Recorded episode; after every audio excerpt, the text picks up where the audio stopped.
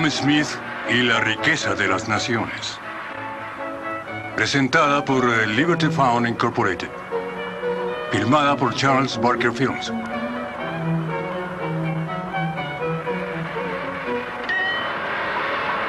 Si observamos las comodidades de que goza cualquier trabajador en una sociedad civilizada y próspera, nos daremos cuenta de que la cantidad de personas cuyo trabajo, por mínimo que sea, fue necesario para proporcionarle esas comodidades, supera todo cálculo.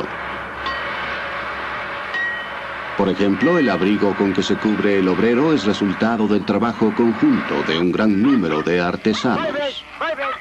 El pastor, el esquilador de ovejas, el clasificador y el peinador de lana, el hilador, el tejedor, el batanero, el sastre y muchos otros tuvieron que conjuntar sus habilidades para convertir en realidad ese producto casero.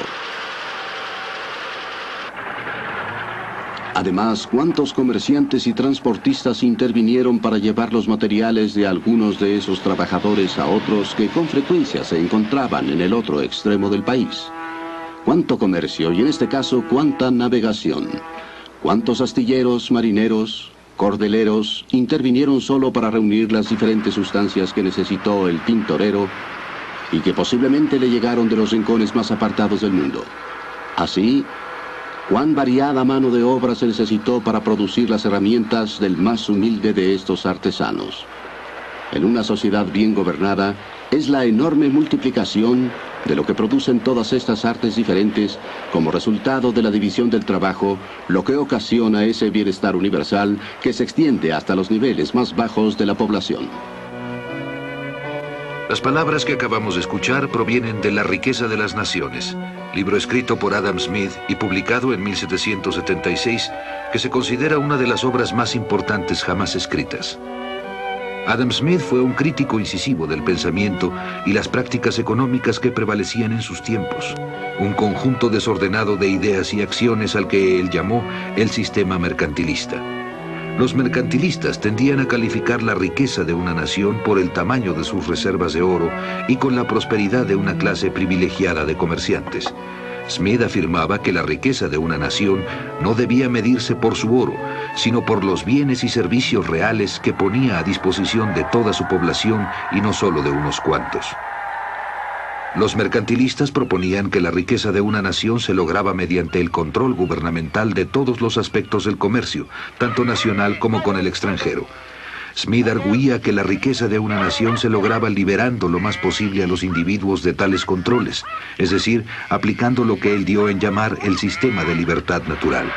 Según Smith, bajo ese sistema, los individuos estarían en libertad de participar en esas dos grandes actividades promotoras de la riqueza, la división del trabajo y la acumulación de bienes o de capital, como lo llamamos hoy en día. Cuando un hombre cuenta con bienes suficientes para vivir durante meses o años, por naturaleza se esforzará por extraer un ingreso de la mayor parte de ellos reservándose solo lo necesario para cubrir sus necesidades inmediatas, en tanto empiezan a llegarle los réditos esperados.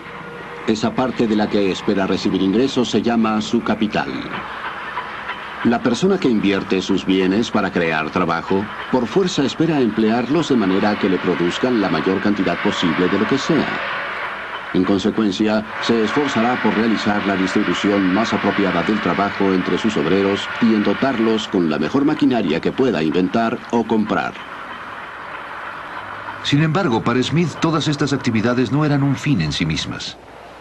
El consumo es el único fin y el propósito fundamental de toda producción y el interés del productor debe centrarse en cuidar solo aquello que sea necesario para satisfacer al consumidor. Para atender los intereses de los consumidores, ¿debe permitirse a los individuos realizar sus actividades con libertad y en paz? ¿O la mano aparente del legislador, se llame rey o parlamento, debe coartarlos y guiarlos?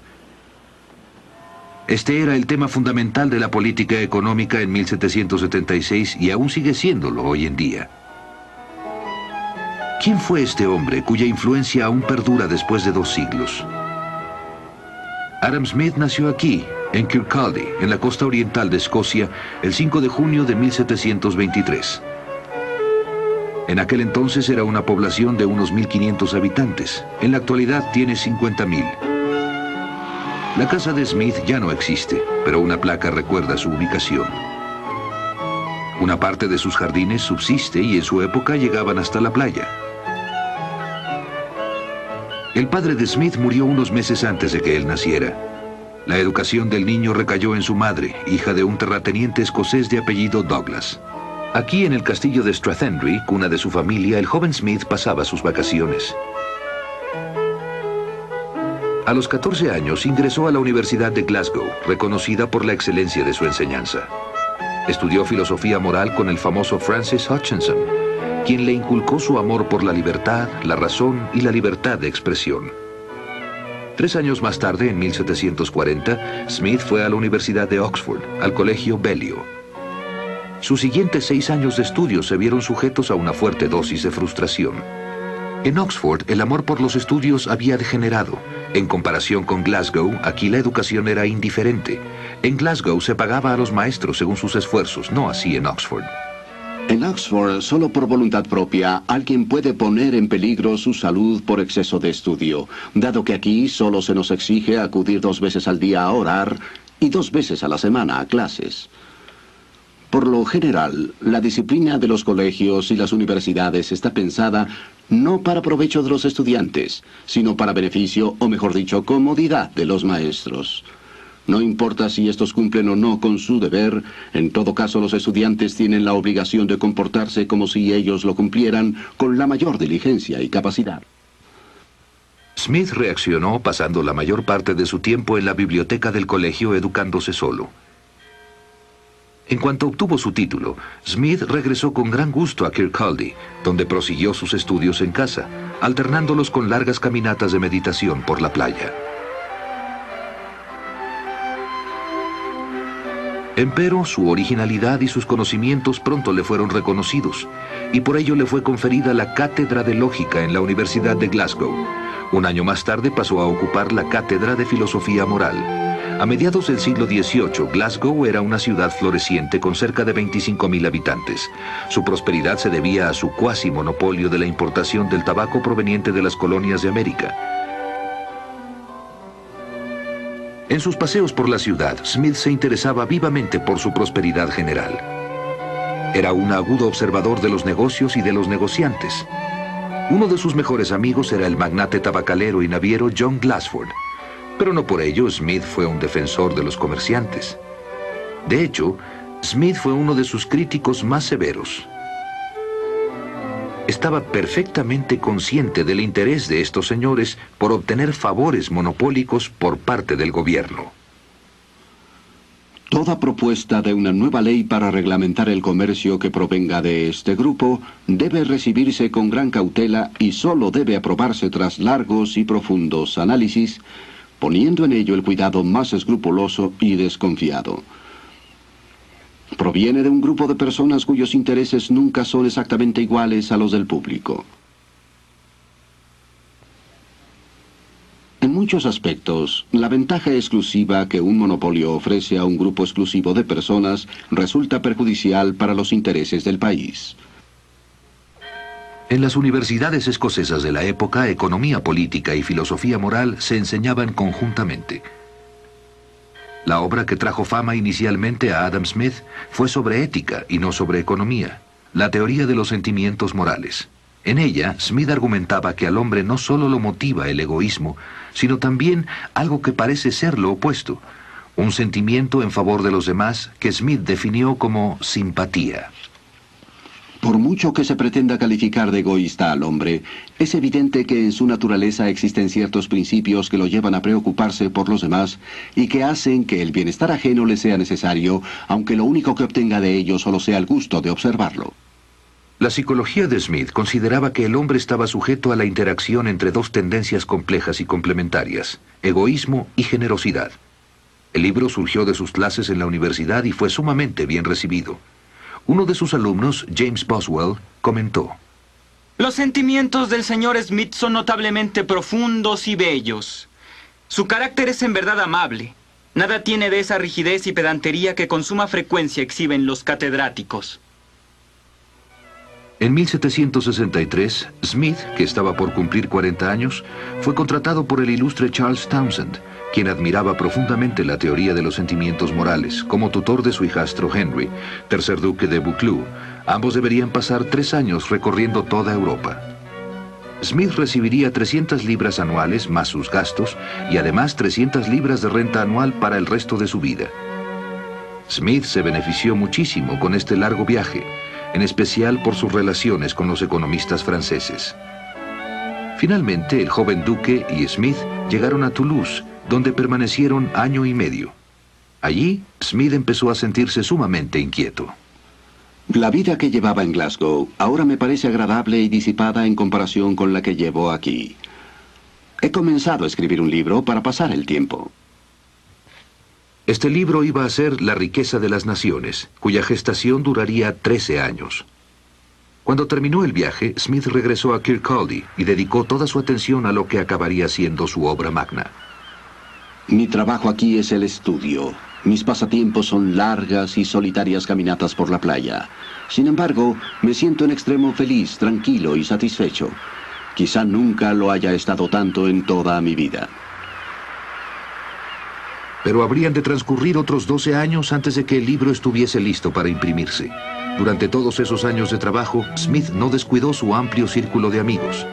Se reunía con David Hume y se escribía con Benjamin Franklin. Smith formó parte del círculo del Dr. Johnson, junto con Boswell, que fuera su alumno, Garrick el actor, Goldsmith el dramaturgo, el estadista Edmund Burke, el pintor Sir Joshua Reynolds y Robert Adam el arquitecto. Sus amigos lo instaban constantemente a que terminara su libro. Por fin, el 9 de marzo de 1776, el libro salió de las prensas y de inmediato fue aclamado, lo mismo en Gran Bretaña que en el resto de Europa. En los Estados Unidos de Norteamérica, la riqueza de las naciones fue estudiada con todo cuidado por líderes políticos, por John Adams, primer vicepresidente y segundo presidente del país. Las ideas meditadas durante 25 años habían cristalizado. Las primeras frases con que inicia La riqueza de las naciones ofrecen una magnífica relación de las consecuencias debidas a la especialización de la producción. El mayor avance de los poderes productivos de la mano de obra, así como gran parte de la capacidad, destreza y buen juicio con las cuales se dirige o aplica, parece ser los efectos de la división del trabajo. En la sociedad mercantil en su conjunto, los efectos de la división del trabajo podrán comprenderse mejor si se examina la forma en que funciona en ciertas industrias en particular. Analicemos como ejemplo algo tan simple como las actividades de un fabricante de clavos. Dada la forma en que actualmente se maneja este negocio, no solo todo el trabajo es una actividad singular, sino que se le ha dividido en toda una serie de operaciones, de las cuales muchas son a su vez actividades singulares. Un primer obrero estira el alambre, otro lo endereza, un tercero lo corta, un cuarto le hace la punta, un quinto lima el extremo donde irá la cabeza. Si armarlos es una actividad singular, Pulirlos no lo es menos. Y de esta manera la parte medular de la fabricación de clavos se divide en unas 18 operaciones distintas. Esta división del trabajo no tuvo su origen en la genialidad de algún ser humano que previó y se propuso alcanzar el bienestar general al que se da lugar. Es la consecuencia necesaria, si bien muy lenta y gradual, de cierta inclinación de la naturaleza humana que no pretende tales beneficios. La propensión a trocar, permutar e intercambiar una cosa por otra.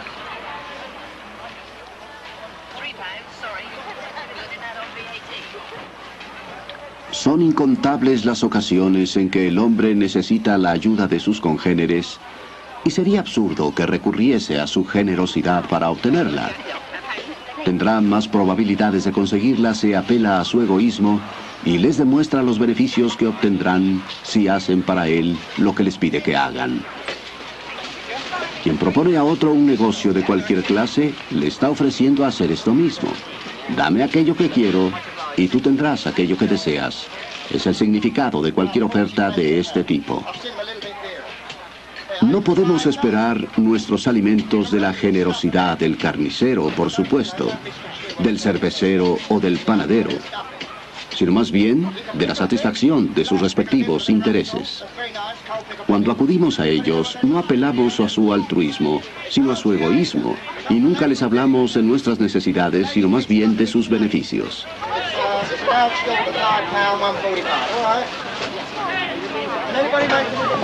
Todo individuo no cesa de buscar la inversión más rentable para el capital con que cuenta, y lo que tiene en mente es su propio beneficio y no el de la sociedad. Pero en esto, como en muchas otras cosas, una mano invisible le conduce hacia un fin que no forma parte de sus propósitos personales.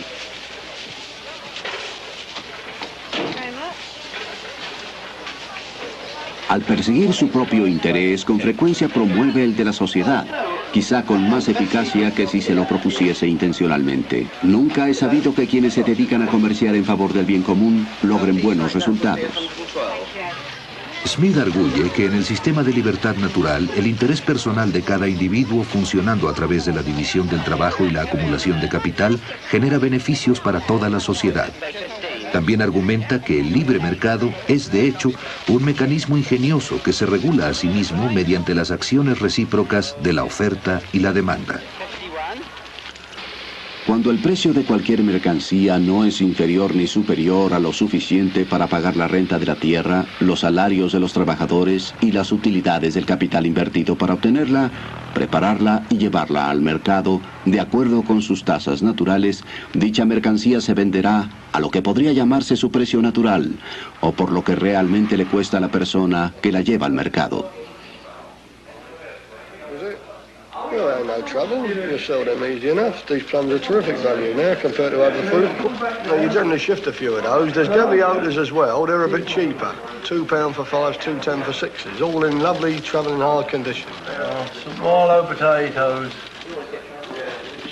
Pots. Very, very short. Selling fast. El precio real al que normalmente se vende una mercancía se conoce como su precio de mercado. Puede ser superior, inferior o el mismo que su precio natural. Cuando la cantidad de cualquier mercancía que se ofrece en el mercado es inferior a la demanda que genera, de inmediato dará origen a una competencia y el precio del mercado se elevará más o menos por encima del precio natural. Cuando la cantidad de cualquier mercancía que se ofrece en el mercado es superior a la demanda real, el precio del mercado caerá más o menos por debajo de su precio natural. Yeah, for 20, 150, 163. Yeah, and they're green. They're fresh in and green, they will suit you. Por lo tanto, el precio natural es, como se ve, el precio central alrededor del cual gravitan continuamente los precios de todas las mercancías. El precio de monopolio es en cualquier circunstancia el más alto que puede cobrarse. Por el contrario, el precio natural o precio de libre mercado es el más bajo que puede pedirse. Smith consideraba que los monopolios eran ante todo concesiones especiales que el gobierno otorgaba a ciertas personas o grupos favorecidos, algo parecido a los privilegios exclusivos que se otorgaban a los gremios medievales. La pretensión de que los gremios son necesarios para la buena regulación del comercio no tiene ningún fundamento. Quien sepa cómo fabricar un producto en una forma adecuada puede realizarlo en los suburbios y después introducirlos en secreto a la ciudad lo mejor que pueda. Otro ejemplo sobresaliente era el sistema colonial británico, que funcionaba esencialmente en favor de los intereses particulares de ciertos comerciantes británicos. Los comerciantes de Inglaterra solicitaron al Parlamento que en el futuro limitara a los agricultores de América a comerciar exclusivamente con ellos, obligándolos primero a comprar en Europa todos los bienes que necesitaran y segundo, a vender a dichos comerciantes las cantidades de mercancía que estos consideraran conveniente comprarles. Gran Bretaña prohíbe en forma terminante la construcción de hornos de fundición en todas sus colonias de América. Se opone a que sus colonos se dediquen a estas actividades especializadas, ni siquiera para su propio consumo, pero insiste en que compren a sus comerciantes y fabricantes todos los bienes de este tipo que necesiten. Prohibir a un gran pueblo que saque el mayor provecho de cada partida de sus propias mercancías o que emplee su capital y sus conocimientos en la forma que estime más conveniente para sus intereses es una violación manifiesta de los derechos humanos más sagrados. La defensa de los derechos de las colonias que hace Smith solo refleja su compromiso por la libertad. El sistema de libertad natural, obvio y sencillo, se instaura espontáneamente cuando se eliminan todos los sistemas preferenciales o restrictivos. Mientras no violen las leyes de la justicia, todo hombre estará en total libertad de perseguir sus intereses como mejor le plazca y de poner a competir sus conocimientos y su capital contra los de los demás hombres o grupos de hombres. ¿Cuál es la función del gobierno según la filosofía de Smith? De acuerdo con el sistema de libertad natural, el gobernante de un Estado solo tiene tres tipos de asuntos que atender, evidentes y comprensibles para cualquier persona. Primero, la tarea de proteger a la sociedad de la violencia y la invasión de otras sociedades independientes. Segundo, la tarea de proteger a todo miembro de la sociedad de la injusticia o la opresión de todos los demás miembros de la misma. Tercero, la tarea de construir y dar mantenimiento a ciertas obras e instituciones públicas que ningún individuo o pequeño grupo de individuos tendría interés en construir y mantener porque su rentabilidad nunca les permitiría recuperar la inversión que dichas obras le implicaría. Empero, no parece menester que el dinero para esas obras públicas deba extraerse de lo que normalmente ha dado en llamarse el ingreso público. En casi todos los casos, una carretera, un puente, un canal navegable, puede construirse y mantenerse con una pequeña cuota que se cobre a los vehículos o las embarcaciones que lo utilicen. En consecuencia, Adam Smith recomienda un mínimo de funciones para el gobierno y advierte el peligro de los gobiernos demasiado ambiciosos. Las grandes naciones nunca empobrecen por la prodigalidad y los errores de sus ciudadanos, sino por el despilfarro y los malos manejos de sus gobernantes. Por lo mismo, es de suma impertinencia y arrogancia que reyes y ministros pretendan vigilar la economía de los ciudadanos, puesto que precisamente los reyes y los ministros son siempre y sin excepción los más grandes despilfarradores de la sociedad. Ojalá primero cuidaran sus propios gastos para después atender la forma en que sus ciudadanos cuidan los suyos.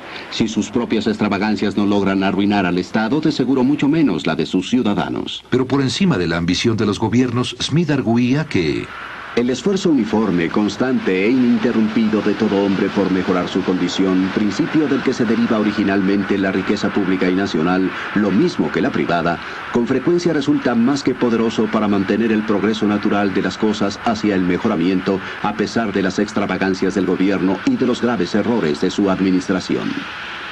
Como ese principio desconocido de la vida animal que a menudo restauran la salud y el vigor a pesar no solo de la enfermedad, sino de las recetas absurdas del médico.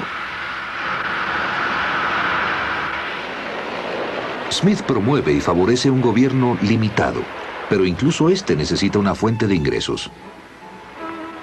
Los súbditos de cada estado deben contribuir al sostenimiento del gobierno lo más que puedan en proporción a sus respectivas capacidades, es decir, en proporción a los ingresos de que cada uno de ellos goce al amparo de la protección del Estado. La política fiscal del gobierno británico tuvo mucho que ver con la reacción de sus colonias americanas. El Parlamento de Gran Bretaña insiste en grabar a las colonias, y éstas se oponen a ser grabadas por un Parlamento en el que no tienen representación. Si a cada colonia, que debiera independizarse de la Confederación General, Gran Bretaña le otorgara un número de representantes proporcional a su contribución al ingreso público del imperio, a los líderes de cada colonia les estaría ofreciendo un nuevo método para adquirir importancia, un nuevo y más atractivo objetivo a su ambición. A menos que se implemente este u otro método para otorgar importancia y brindar reconocimiento a la ambición de los líderes de América, es poco probable que llegue el día en que voluntariamente se sometan a nosotros. Y hemos de pensar que la sangre que haya de derramarse para forzarlos a ello va a ser de individuos que ya no son leales, o de quienes deseamos que lleguen a sernos leales. Qué ilusos son quienes creen que en el estado en que están las cosas, nuestras colonias podrían fácilmente someterse por la pura fuerza. Las personas que actualmente manejan las resoluciones de lo que han dado en llamar su Congreso Continental, en estos momentos se sienten a tal grado importantes que quizá ni siquiera los súbditos más encumbrados de Europa se sientan así. De tenderos, comerciantes y abogados han pasado a ser hombres de Estado y legisladores, y están dedicados a establecer una nueva forma de gobierno para un imperio extenso que se jactan habrá de convertirse, y que de hecho tiene todos los visos de lograrlo, uno de los más grandes y formidables que haya habido en el mundo. Los dirigentes de Gran Bretaña han engañado al pueblo con la idea de que poseen un enorme imperio al oeste del Atlántico, imperio que solo ha existido en su imaginación. Si el proyecto no puede concretarse, más vale abandonarlo. Si no se puede obligar a alguna de las provincias del Imperio Británico a que contribuya a la defensa de todo el imperio, para Gran Bretaña habrá llegado el momento de liberarse del gasto de defender a esas provincias en tiempo de guerra y de financiar parte de sus establecimientos civiles o militares en tiempo de paz. Y que se esfuerce por acomodar nuestras ideas sobre futuras intenciones a la mediocridad real de sus circunstancias.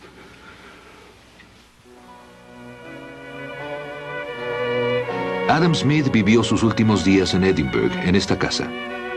En el verano de 1790 su salud decayó y un domingo por la tarde se dio cuenta de que ya no podía seguir sentado con sus viejos amigos como siempre.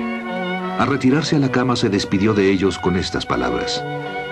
Caballeros, creo que debemos aplazar esta reunión para otro lugar. Unos días más tarde, el 17 de julio, falleció. El mayor monumento conmemorativo de Adam Smith está en sus libros. Los temas relevantes sobre los que escribió en 1776 siguen siendo importantes e igualmente acuciantes para el mundo de hoy. El hombre orientado a los sistemas parece imaginar que puede acomodar a los diferentes miembros de una gran sociedad con la misma facilidad con la que una mano coloca las distintas piezas sobre el tablero de ajedrez. No toma en cuenta que las piezas no tienen otro principio de movimiento que el que la mano ejerce sobre ellas. Pero en el gran tablero de ajedrez de la sociedad humana, cada una de las piezas posee un principio de movimiento propio que en nada se parece al que el legislador quiere ejercer sobre ellas. El esfuerzo natural de cada individuo por mejorar su condición cuando se le permite actuar con libertad y seguridad es un principio tan poderoso que por sí solo y sin ninguna ayuda podría lograr la riqueza y la prosperidad de la sociedad y hasta vencer los cientos de obstáculos impertinentes con que la locura de las leyes humanas con tanta frecuencia trata de obstaculizar su realización.